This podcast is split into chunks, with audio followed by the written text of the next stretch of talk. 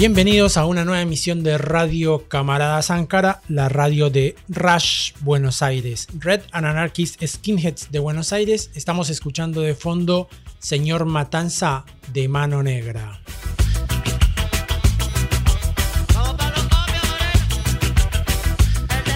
El programa de hoy lo vamos a tener a Oscar Domínguez, que es miembro de la Asamblea de Colombianos en Buenos Aires, porque lo que nos convoca justamente es en un llamado a la solidaridad justamente con el pueblo colombiano, quien ya son dos meses que el pueblo movilizado en las calles le exige al gobierno de Duque, al gobierno paramilitar de Uribe Balas, que la termine y que garantice los derechos no solamente de sus ciudadanos, sino que respeten justamente la voluntad de las personas que tienen que o salen a manifestarse y que hoy son violentamente reprimidos. Un programa muy emotivo donde queremos abrazar y abrazar al hermano pueblo colombiano abatido justamente por el terrorismo de Estado de los últimos meses.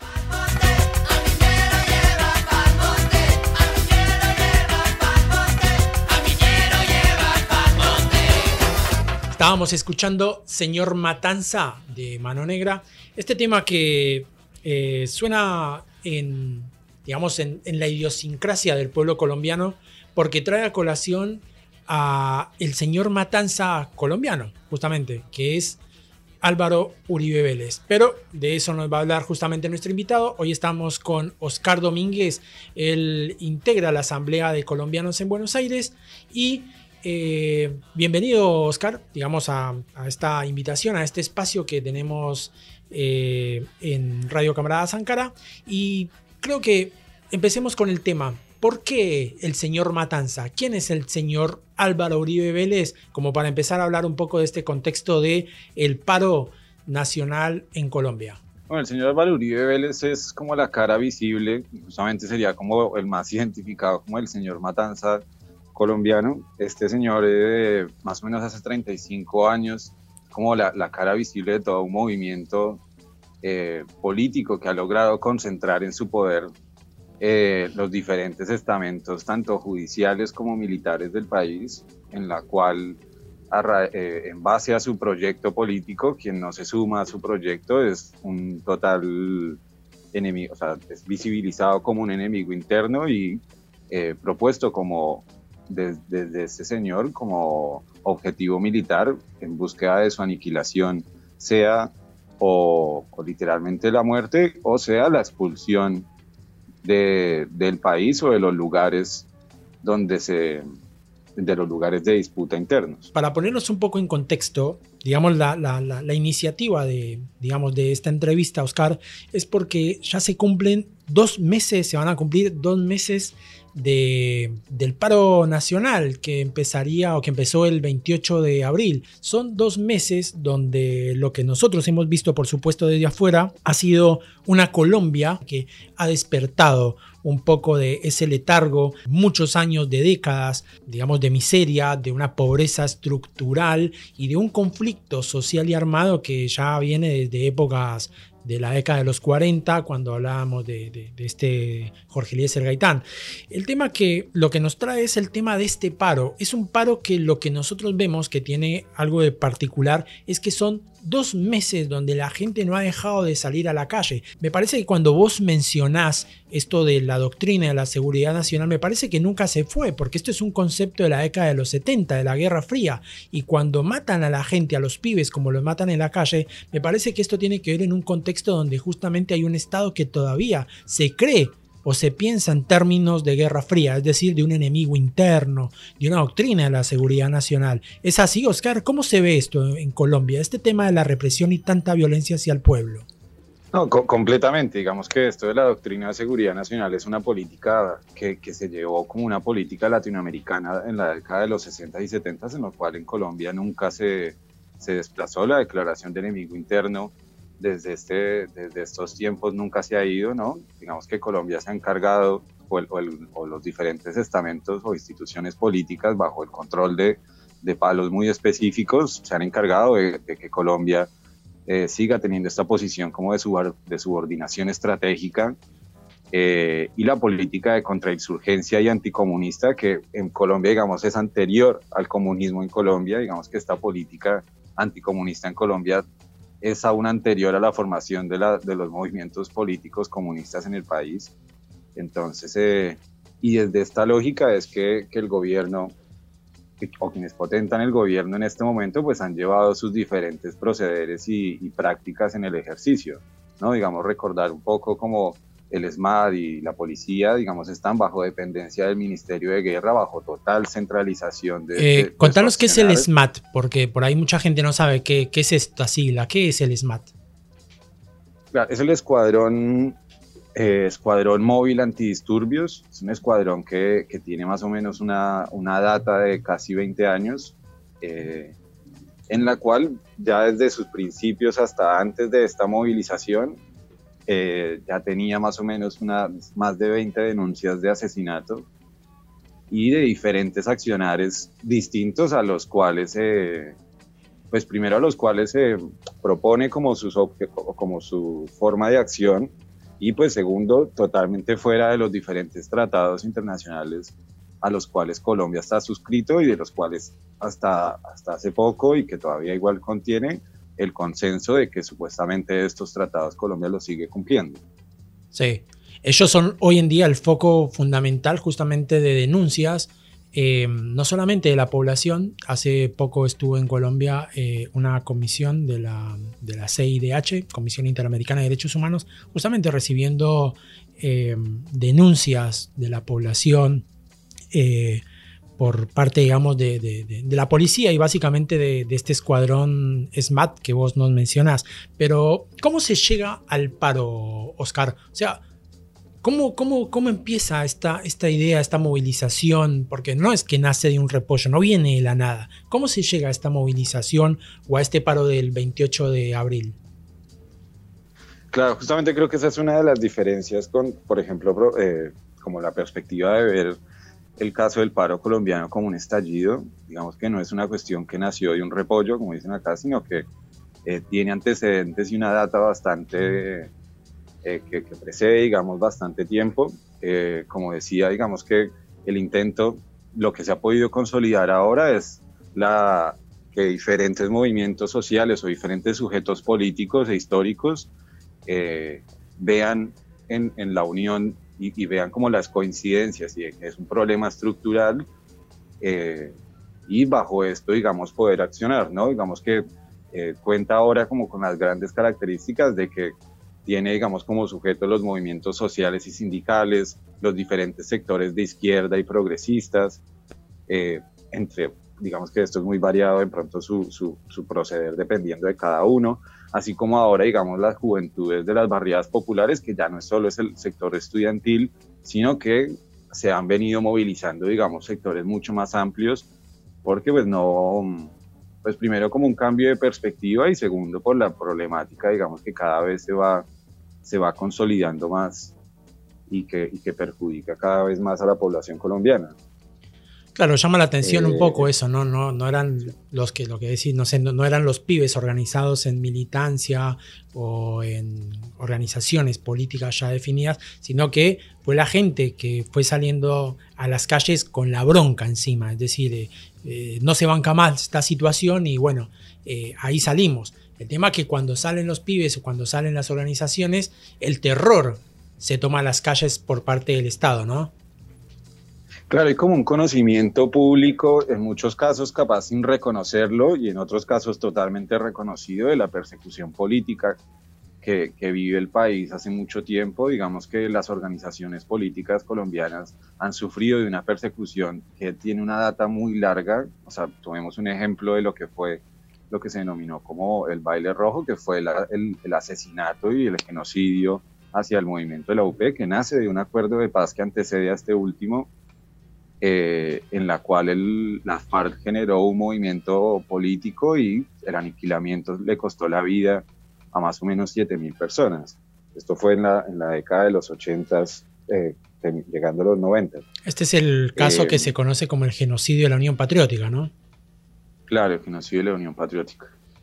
y pues digamos que este accionar ha sido como el gran común denominador desde hace mucho tiempo, pero ahora pues el factor que, que, ha, ayudado a visibilizar, digamos, la, la, situación es de que este accionar ya no solo se ha quedado en los diferentes sectores rurales o de una forma, digamos, más eh, puntualizada dentro de los sectores urbanos, sino que ahora es una práctica, se convirtió en una práctica urbana y que es uno de los peligros ahora y es de que el paramilitarismo, digamos, en Colombia es una cuestión que, que lleva mucho tiempo, ¿no? Es una cuestión que, sea, que, que que su objetivo ha sido poder legitimar durante toda la historia colombiana, poder contar con organismos paramilitares, han tenido, digamos, la legalidad.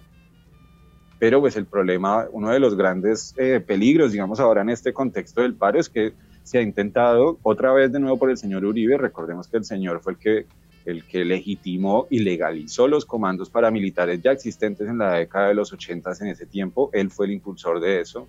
Ahora en este momento vuelve a ser el impulsor de legitimar estos comandos paramilitares eh, para accionar ahora contra el paro, ¿no? De, demostrar un enemigo interno que igual de, o sea, una cosa es mostrarlo y otra cosa es demostrarlo, porque cuando ha tenido la oportunidad de demostrarlo, entonces, pues su argumento es bastante flojo, no tiene, digamos, que una argumentación en la cual pueda mostrar esto, digamos, aquí tuvo una entrevista con Feynman, en la cual Feynman le dijo, haz lo tuyo, y se quedó corto.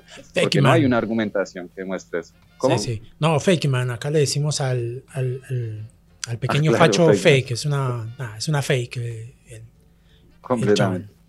Bien. Em, aún así, eh, el paro tiene un punto quizás eh, de emergencia que tiene que ver con el hecho de la reforma fiscal o tributaria, le llaman en Colombia, que fue lo que de una u otra forma sirvió un poco de detonante. Pero digo yo detonante porque, como vos decís, esto ya venía, digamos, acumulándose, eh, digamos, una serie de, factores también que se fueron eh, profundizando por el tema COVID, la pandemia que a todos nos afecta un montón, pero que en términos sociales eh, Colombia arrastra. Por eso no en vano se habla de un conflicto social, pero también armado, de muchas décadas. es así, ¿no, Oscar? Claro, completamente. O sea, digamos que el paro, o sea, así como el 2019 también tuvo sus detonantes, ¿no? En la cual, eh, pues se logró, digamos, como que la articulación o por la cual se articularon estos diferentes sujetos históricos que, históricos que ahora mencionábamos, pero es igual ahora, ¿no? Como que estuvo esto de la, de la reforma tributaria que, propuso el ministro, pero digamos que pues justamente aquí y, y la forma del proceder de la, del accionar de la, del, de los, del estamento público y gubernamental, pues fue lo que terminó desatando pues, diferentes y trayendo a colación diferentes reclamaciones que vienen con, con un tiempo atrás bastante largo, eh, en la cual pues mostró cómo ha sido su accionar durante hace mucho tiempo, ¿no? Esta aniquilación, persecución eh, y una posición totalmente terca y en, y en posición de no escuchar las diferentes reclamaciones ante la situación que está viviendo la población colombiana, que es una situación totalmente real, una situación de concentración de tierra impresionante, con uno de los índices de Gini, digamos, más eh, trágicos del mundo, unos datos de, desplazamiento interno de millones, de 5 millones de personas dentro del conflicto armado, eh, desaparición forzada de 80 mil personas, asesinatos de dos, digamos, el conflicto, digamos, se comió 260 mil personas, en las cuales estamos hablando que casi que el 70% o el 80% eh, fue bajo control de, fue hecho por, o por las fuerzas militares o por las fuerzas paramilitares. Y que estos, y que estos dos trabajan no solo, o sea, trabajan en connivencia, porque se, se, se, se, entienden, en cooperación y aparte en composición, porque justamente uno de los grandes escándalos que ha tenido este señor Uribe es como su, círculo más cercano, entre esos su hermano, eh, eran uno de los administradores del paramilitarismo, ¿no? Financiadores, todo esto, ha sido, digamos, que uno de los accionarios como más, más efectivos de, este, este sector político. Sí, con las cifras que seguramente vamos a hablar más adelante, quien ha dejado justamente en términos de víctimas el, el paro. Vamos a profundizar de esto un poco más adelante, digamos, en la segunda, en el segundo bloque. Quiero como empezar a, dejar el, ruido. Un montón de preguntas que yo a usted tengo, que tiene que ver un poco con, esto de que las víctimas que por ahí nosotros hemos podido ver, tienen que ver por un lado, digamos, por el, el tema de las redes sociales. Así que vamos a hablar luego de cómo ha sido la influencia un poco de los medios, porque hay mucho silencio, no solamente en Colombia, sino afuera. Es decir, afuera de Colombia no se sabe casi que nada de lo que está pasando, digamos, en Colombia, cuando se sabe, solamente en 2021 hubo cerca de 35 masacres, sin mencionar la cantidad de líderes sociales asesinados en, este poco tiempo. Así que bueno, vamos a escuchar un tema, justamente se llama Líderes de Motilonas Rap y Ahora volvemos nuevamente con Oscar. Se apaga una luz, pero no apagarán la voz. Un líder buscando justicia por el bienestar de todos. ¿Qué estás haciendo en tu casa, en tu música, en tu arte? Tu lucha seria o solo busca entretenerte. Indignación al respecto de lo que está pasando. Un líder o una lideresa nos están matando. El pueblo del que hablo debe estar siempre unido. Un apoyo incondicional que la fe no se ha perdido. Hoy hablo en esta línea en homenaje a ellos que dejaron su resistencia, un legado para aquellos que seguimos en la brega buscando el bien común. No desistiremos ni paremos por miedo algún. Mi rap tiene un nombre, compromiso con el pueblo, raíz y resistencia, origen del que te hablo. Mi hip hop, mi herramienta, mi escudo, mi armadura. Hip hop cuando respiro así la lucha torne dura. Hacemos más unidos, unidos somos el peso que necesitamos para apuntarle al progreso. Mi rebeldía es por una vida tranquila y digna, no por un poder que solo genera estigma por ponerte al frente y guiar a nuestra gente. Gracias, gracias por defender al barrio y trabajar sin horarios. Gracias, gracias por dar la vida en busca de salidas. Gracias, gracias por no desistir cuando todo estaba en contra. Gracias, gracias por ponerte al frente y guiar a nuestra gente. Gracias, gracias por defender al barrio y trabajar sin horarios. Gracias, gracias por dar la vida en busca de salidas. Gracias, gracias por no desistir cuando todo estaba en contra. Gracias, gracias. Gracias por las veces que alentaste a mi gente. En tiempos de guerra diste fuerza a los dolientes. Alzaste la voz cuando el pueblo se callaba porque el miedo atacó cuando atacaban las balas. Sabías que luchar algún día valdría la pena aunque no vieras a tu raza. Libre y sin cadenas escuchaste a tu barrio, guiaste a la vereda, defendiste a la pacha con los vientos y mareas. Gracias por las veces que encendiste aquella luz en nuestros territorios que hoy luchan con dolor y aunque la pandemia no estatal sea notable. Prefiero tu compañía, para mí es más confiable. Amable como siempre, tú das la bienvenida. Defiende los derechos, nadie defendió tu vida. Son mujeres y hombres, son líderes, son pueblos. Son los que no callaron, su legado es eterno. Es notable que hay indiferencia. La historia es olvidada y la gente no evidencia que nos están matando y no que los están matando. Esto es compromiso de todos, no de unos cuantos. Por ponerte al frente y guiar a nuestra gente. Gracias, gracias por defender al barrio y trabajar sin horarios.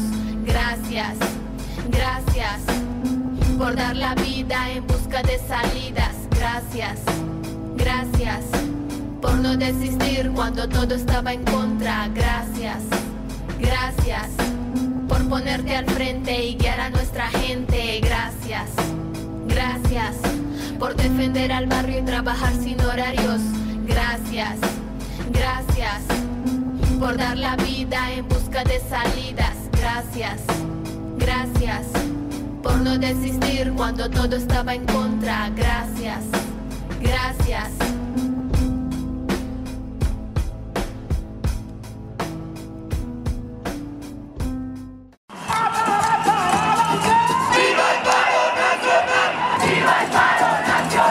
Volvemos nuevamente en este segundo bloque con Oscar Domínguez de la Asamblea de Colombianos en Buenos Aires. Y bueno, Oscar, estábamos hablando entonces del tema del paro nuevamente. Es, es el tema central justamente este que nos convoca. Se cumplen dos meses del paro.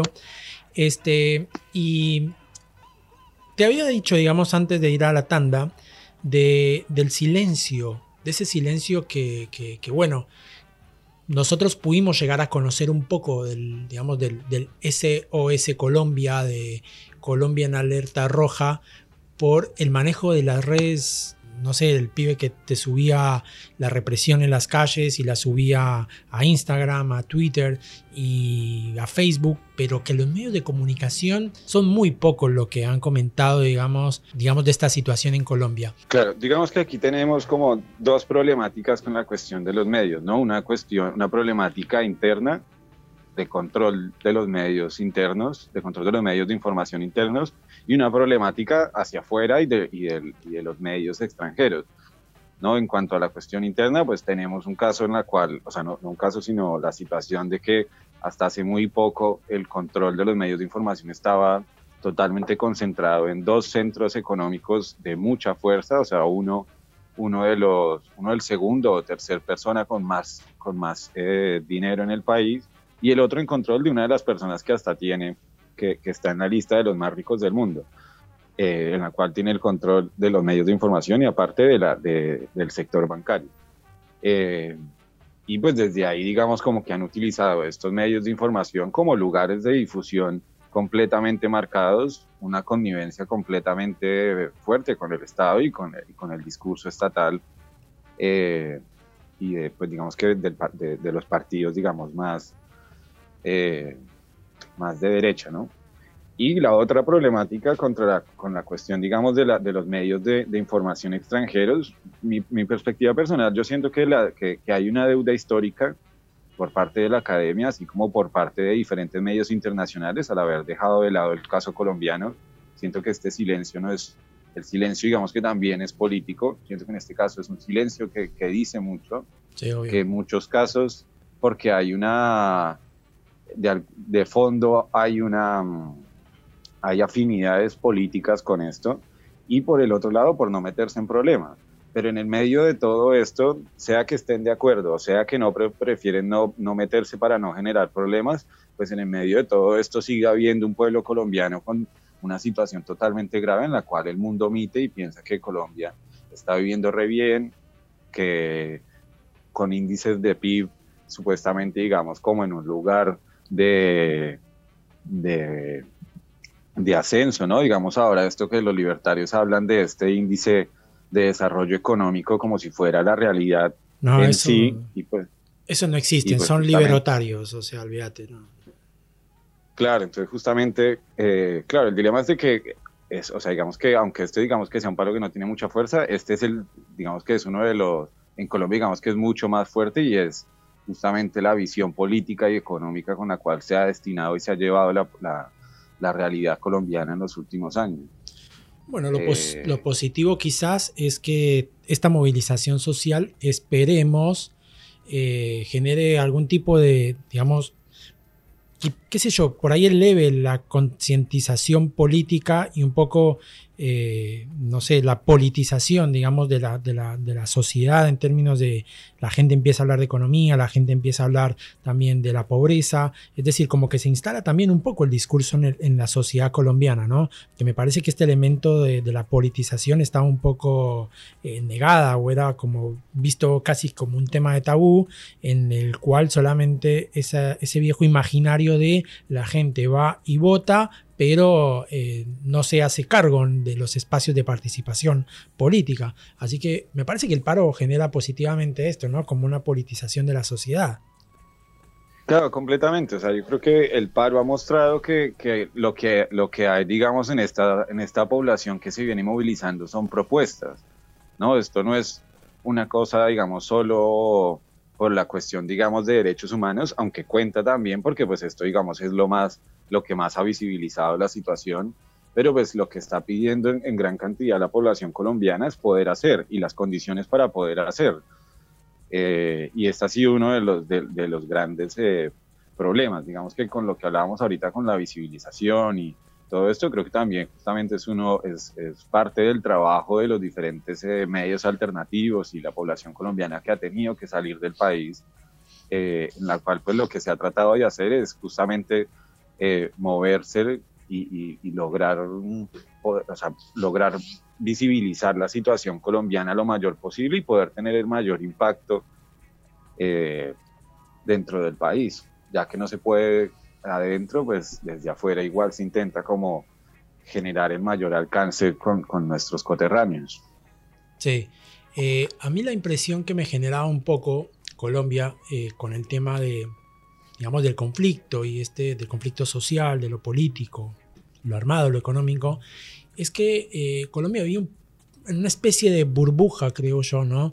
que por lo menos a muchos que nos interesa el tema de Colombia, cuando se da el proceso de diálogo y negociación con la guerrilla de las FARC, uno de los puntos que salen o que surgen, digamos, de esta negociación es que el pueblo tenía que aprobar de una u otra forma, digamos, esta, esta negociación, afirmando o negando la posibilidad de un acuerdo de paz. Entonces creo que la pregunta era muy sencilla. ¿Estás de acuerdo con que haya paz? Sí o no. Y en el imaginario de todo el mundo era obvio, ¿quién no quiere la paz? Y contradictoriamente la gente votó por el no. Y hoy es como que yo creería que eh, es una cachetada un poco esto y la gente está en la calle y, creo que sale un poco de esa burbuja, ¿no? Me parece que eh, esto ha significado también un poco el paro, lo que vemos un poco desde afuera, ¿no? Claro, digamos que lo, que fue lo del plebiscito por la paz, que fue lo que o sea, que fue un proceso que se hizo para, en cuanto a los acuerdos de paz que se hicieron durante cuatro años en La Habana y que era como, bueno, la población está de acuerdo o no con estos acuerdos, eran, digamos, bastante materiales y, con acuerdos bastante tácitos. Eh, digamos que la, ganó, el, ganó el no por un margen de, creo, con 50,3 y el otro 49,7. Eh, pero bueno, ahora creo que la pregunta ahí es, ¿por qué ganó el no? ¿no? Entonces, como que para mí hay distintos factores. Por un lado, una descredibilidad de los estamentos democráticos por gran parte de la población. Eh, por otro lado, la votación, o sea, de los que votaron, la votación mayoritaria por el no es de los lugares de más concentración urbana, donde en los sectores donde más actuaban las FARC, ganó indefectiblemente el sí. Ahora, donde hay más concentración urbana, donde aparte, donde digamos que el alcance del discurso, digamos, eh, oficial tiene un mayor alcance, eh, ganó el no y fueron, digamos, como los grandes representantes. Yo creo que aquí hay un factor en este plebiscito que no es de dejarlo a un lado, sino es la manipulación aparte, que ya es tradicional en el país, que no nos vamos, digamos, a ir muy atrás, pero digamos, primero con el control del Consejo Nacional Electoral y por otra parte, una una, una, accionar, digamos, ya tradicional y clásico, y es la compra de votos. Yo dejo así a la mesa el escándalo de Ñeñi Hernández, en la cual está demostrado de que el señor financia, digamos, parte. El Ñeñi Hernández es, uno, es un narcotraficante colombiano de la costa, ah, en la cual se demuestra que este señor eh, ayuda a financiar la campaña de Iván Duque, que es el, el presidente actual y miembro del partido del señor Álvaro Uribe. Eh, este, este escándalo eh, explota cuando, digamos, diferentes fotos, este señor va a, a diferentes eventos acompañando a Duque, acompañando a Uribe. Cuando este escándalo explota, al siguiente año, raramente un señor narcotraficante con peso, que no estamos hablando de un, de un jíbaro o un tranza, digamos, con, con dos personas que lo protejan, muere supuestamente en Brasil en un robo, raramente así como si fuera una, o sea, llegan unos muchachos en una moto a robarlo y se lo llevaron por delante. Este asesinato quedó ahí justamente para o sea, invisibilizar y, y, fantasmear, digamos, justamente, digamos, una práctica ya cotidiana dentro de la realidad colombiana. Es terrible lo que contás, pero es la, es la realidad que justamente, nada, esperamos que, que bueno, que, que, se vaya, que se vaya dando y se vaya transformando un poco en Colombia. Vamos a una nueva tanda Dale. Y cuando volvamos vamos a hablar un poco ahora de los colombianos que están acá en Argentina, que están un poco en Buenos Aires y el rol que desempeñan eh, justamente ahora con el tema del paro. Por ahora vamos a escuchar un tema que se llama Yo marché de Niño Sacro. No me confundas con el que saquea, soy el que marcha. No me confundas con el que quema, soy el que canta. Amante de la justicia, cual Quijote de la Mancha y preparado para gritarlo así me duela la garganta. Yo soy aquel que devolvió al anciano la cartera y luego por negligencia murió en la sala de espera. Soy el que necesitaba un chequeo general y recibió la orden de cirugía en su funeral. El hijo de la madre con pensión miserable y un tercio del sueldo mínimo nunca ajustable y a pesar de que el banco ya su va a quitarle. La doña para mí siempre trae una cara amable. Yo represento al que en su cuello nunca lleva lajas, al trabajador que estudia, al estudiante que trabaja, al ateo, al converso, al que cree en el universo y al que siempre lleva en su mochila la coca, el almuerzo. Voy tomado de la mano con la madre soltera, la que siempre da un buen consejo sin que se lo pida. Voy con el señor que vende aguacates en la acera, con el niño sin juguete y la señora que lo cuida. Malabarista de la vida con buen ánimo, que trata de hacer maromas con un sueldo mínimo.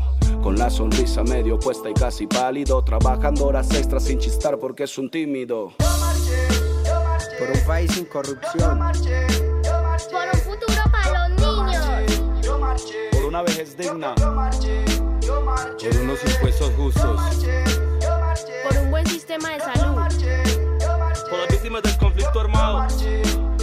Por los líderes asesinados por los indígenas marginados. La marcha se vivió en masa, gente de todas las razas, trabajadores de PM del gobierno de Sofasa. Vi marchando al empresario que estuvo bajo amenaza y hasta el viejo cascarrabias que nunca sale de casa mejorable. Que si esta historia es mejorable, fuera memorable que las paredes del barrio hablen y cuenten que a las madres nadie vino a consolarles y a su hijo lo mataron por liderar un desarme. Soy el escaso de capital que lo ahogan los intereses y a pesar de eso paga luz y agua cada dos meses. Soy el campesino, el indígena que en la tierra crece, el que siembra la comida que a veces ni te mereces. Quisiera ser el que usa palabras en vez de espadas, el que teniéndolo todo ayuda a los que tienen nada. Pero solo soy un país y una paz anhelada que mira como sus hijos se matan a las patadas. Soy el que salió de casa con bendición de mamá y se puso el uniforme sin saber para dónde va. Que cuando llegó al trabajo lo enviaron a acribillar y le tocó ayer en la marcha desfilar como un smart la paz que nos merecemos. Por una educación ideal. Por el derecho a la libre expresión. Por un país sin desplazados. Por nuestros recursos naturales. Por nuestras selvas. Por los animales. Por ti, Colombia.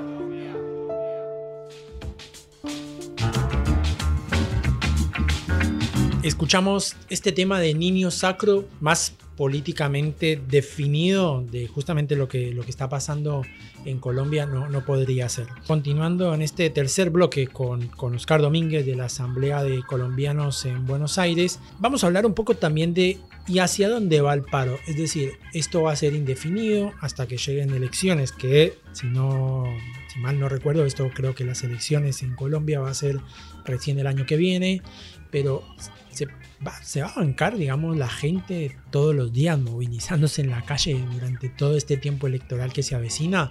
¿O qué, viene pasando? Porque hay un comité de paro, esto para los que nos escuchan, que se supone que está negociando con el gobierno de Duque todo este tipo de, propuestas que surgen de la calle, como es el tema salarial, es el tema de la educación, el tema de la salud pública, que no existen en Colombia. Eh, pero que la gente tampoco se siente como muy representada justamente en este comité de paro, de ahí justamente que continúen las barricadas, eh, este fenómeno de los chicos de la primera línea que son recapos, se la rebancan y la gente sigue, va a seguir en la calle. El tema es por cuánto tiempo más. ¿Vos qué lecturas es de eso, Oscar? O sea, siento que colocarle, digamos, un, un, punto final de acuerdo, digamos que es bastante difícil poder consolidarlo, justamente creo que más que por la falta de propuestas por parte de la población colombiana, entre estas el Comité Nacional de Paro, es más por la respuesta que ha obtenido del Estado, en la cual busca no negociar y si, y si busca de alguna forma, de alguna forma superficial negociar, es bajo términos y condiciones que son sumamente vagos y, e injustos, ¿no? Digamos que lo que han pedido los diferentes sectores, entre esos el Comité Nacional de Paro, es que antes de negociar se tiene que, acabar, digamos, este accionar violento de persecución y de asesinato que, viene llevando el Estado. Ahora, dentro de, dentro de, lo, dentro de estos movimientos y dentro de, lo, dentro de cómo se viene llevando la cuestión del paro está este Comité Nacional de Paro que se forma en el 2019 para, para poder eh, que lo, lo, conformaron diferentes movimientos sociales y sindicales y políticos, eh, en los cuales en ese momento se lograron y buscaron, digamos, de alguna forma negociar con el gobierno, en la cual el gobierno nunca cumplió esos acuerdos.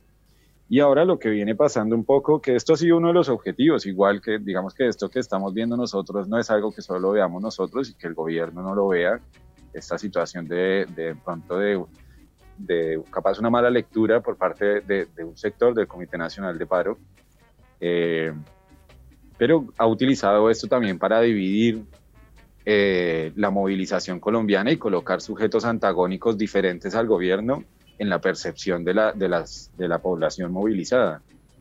Eh, ante diferentes manifestaciones de este comité en la cual, digamos, como decía, de pronto hay un factor de una mala lectura por alguna parte, sobre todo digamos que el Comité Nacional de Paro, tiene dos componentes, un componente sindical y un componente de movimientos sociales. Eh, y este componente de movimientos sindicales ha, eh, hecho diferentes manifestaciones públicas en las cuales digamos que los medios aprovechan para utilizar distintas partes específicas para decir de que le están haciendo como una orden a la población colombiana y a los diferentes sectores movilizados, como hablábamos ahorita de, las, de los sectores barriales y de las primeras líneas y de todo esto. Eh, con el objetivo de, de desunir y de, de, de lograr poder eh, colocar sujetos antagónicos diferentes al mismo. Uh -huh. eh, hay un objetivo para mí claro y es de que, estos, de que estas organizaciones no puedan, eh, cada vez tengan capaz un, peor accionar ante la situación y que logren antagonizarse ante, con la población, digamos, más eh, de las asambleas populares y de las barriadas y de los movimientos sociales, que ahora, digamos, creo que ha logrado consolidarlo y en este momento digamos que el Comité Nacional de Paro hay una subdivisión entre, entre este sector sindical y el sector de los movimientos sociales.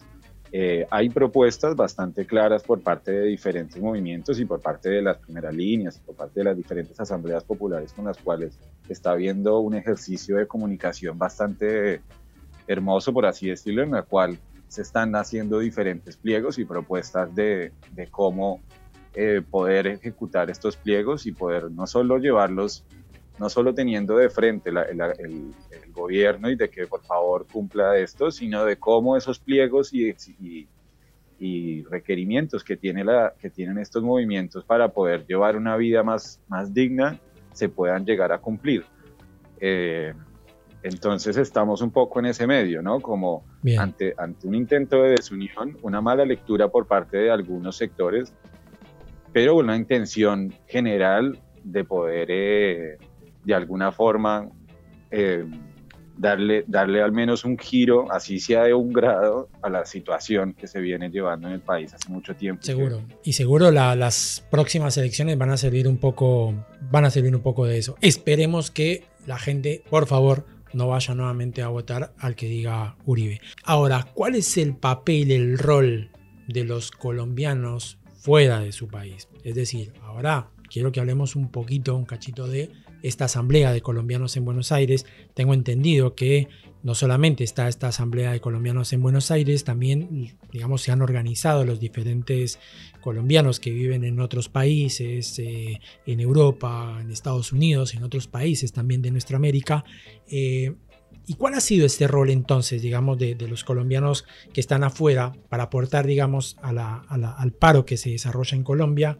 Quiero aprovechar, habíamos denunciado nosotros en su momento en nuestras redes sociales que eh, uno de los compañeros de ustedes de la Asamblea de Colombianos eh, tuvo un incidente en, la puerta del consulado en Buenos Aires, en la calle Pellegrini, que pasó un tipo, un facho claramente, llegó y pisó, arrolló, digamos, a, a uno de los, de, los, de los chicos que estaba allí convocándose en, una de las muchas movilizaciones que organizan ustedes en el consulado. Pero bueno, ¿cuál es el aporte, como te preguntaba, te decía yo, de, de, de ustedes, los colombianos que están afuera en el exterior, con el paro nacional en Colombia? Sí, creo que un poco este accionar ha sido, es, es, una de la visibilización de un problema, justamente, digamos, como hablábamos ahorita, un poco estructural, y es de que gran parte de la población, digamos, ha tenido que, que dirigirse hacia afuera por diferentes cosas, por persecución, por refugios, son números bastante altos. Digamos, hay países como, por ejemplo, Estados Unidos, que cuenta con casi 1.500.000 pesos de 1.500.000 migrantes colombianos. Eh, en la cual esta intención de cambio, digamos, nunca se ha ido, ¿no? Como que esta, este terruño de, de, la cual procedemos, como que siempre buscamos, aún estando afuera, de que, de que tenga un cambio. Entonces, eh, un poco al menos, digamos, en, lo que corresponde a la militancia, bueno, a la, a la, al proceso que estamos llevando aquí en Argentina, son como, digamos, distintos objetivos. Por un lado, eh, tener, una, tener un impacto en la población colombiana acá, digamos, por, porque también aunque pensemos esto, igual hay necesidades materiales de esta población colombiana que llega acá, en la cual se ha, se ha buscado de diferentes formas eh, poder asistir un poco a estos distintos inconvenientes. Hemos tenido casos de, algún, de un señor, por ejemplo, que vino en caso de refugio, pero el señor no conocía muy bien, él cayó como en en, el engaño de unos señores de, de, las fuerzas militares que lo mandaron a, hacer como un seguimiento y luego a quien les hizo el seguimiento lo comenzaron a seguir, le mataron los dos hijos y este señor pues buscó formas de salir del país y llegó aquí con dos niños pequeños que le quedaron a, a pedir, eh, a pedir en la calle. Eh, este caso, digamos que es digamos como uno de los más graves que hemos contado, que, que ha llegado, digamos, a la, a la, asamblea o al grupo colombiano, digamos, acá.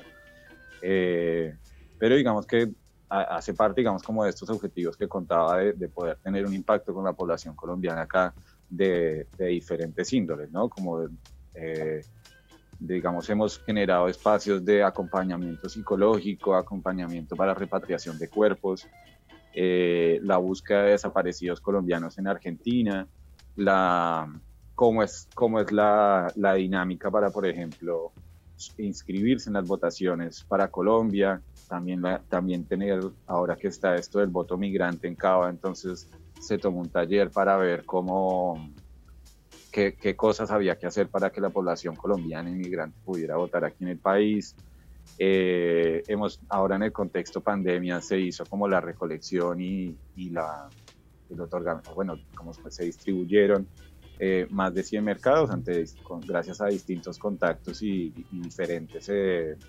contribuyentes individuales o que, que, que, nos colaboraron en la causa, así como el redireccionamiento hacia diferentes ollas populares para quienes vivían cerca algunas. Eh, Ahora, eso es, esto un poco frente, a la, frente al objetivo de la población colombiana en Argentina. Sí. Ahora, otro de los objetivos es tener impacto con la población colombiana en Colombia. Entonces, desde aquí, digamos que han habido eh, diferentes iniciativas, primero como generar espacios de reflexión y acción, eh, diferentes infografías, ayudar a, ayudar a mover los distintos contactos para poder eh, visibilizar más la situación. Digamos que también algo que antecede a la Asamblea de Colombianos es lo que es la Defendamos la Paz, que ha tenido, digamos, distintos encuentros, eh, normalmente en la ciudad de Montevideo, eh, en la cual como que se, se, plantearon algunas estrategias bajo estos objetivos.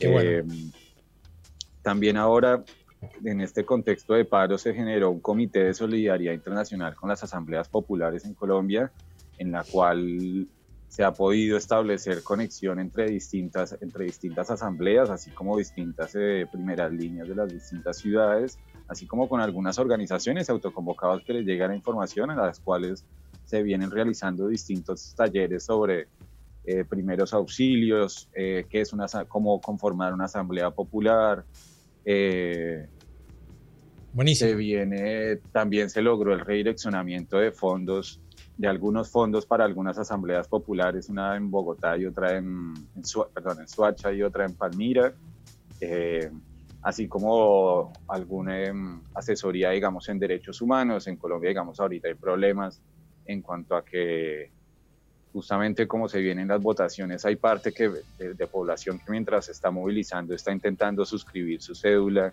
en el lugar donde está habitando y los inconvenientes que está teniendo para esto son absurdos. Digamos que la registraduría está colocando problemas que, que, rozan con lo absurdo para que la persona no se pueda suscribir.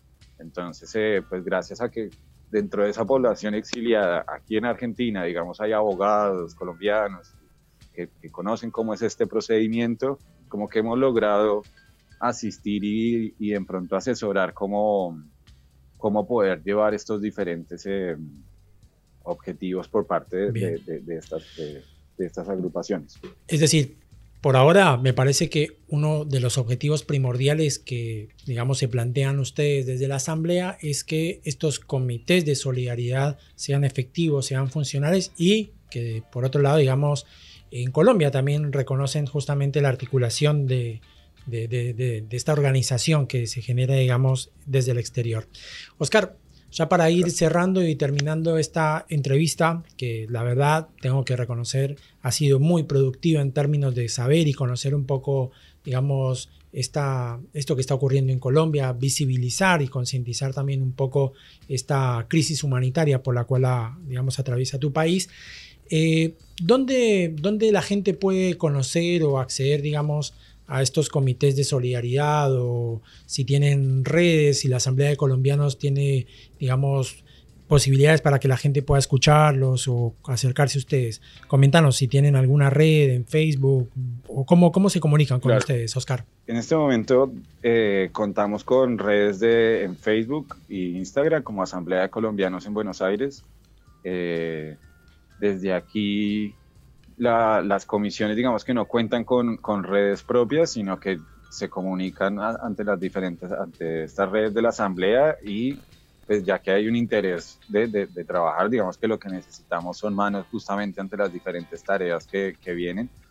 Y en este momento estamos llevando una asamblea presencial en, en Chacarita, en Jorge Newbery de Iturri.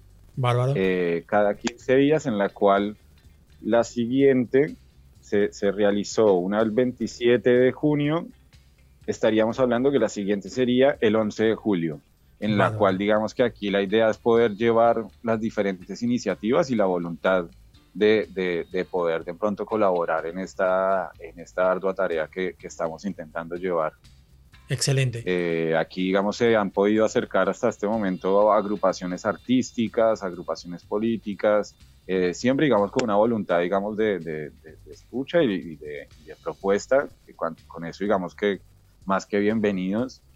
Eh, entonces, eh, pues nada, la invitación ahí a tanto a, a todos, Genial. sean del país que sean, muy bien. Bueno, la gente que nos escucha entonces, el 11 de julio va a ser el próximo encuentro de la Asamblea de Colombianos en Buenos Aires, ahí en Chacarita, en la calle Jorge Newbery, que la mayoría de la gente que nos escucha conoce muy bien dentro del el, en el ámbito antifascista sabemos dónde nos encontramos y ya sabemos justamente dónde, cuándo y cómo participar entonces de esta asamblea de colombianos.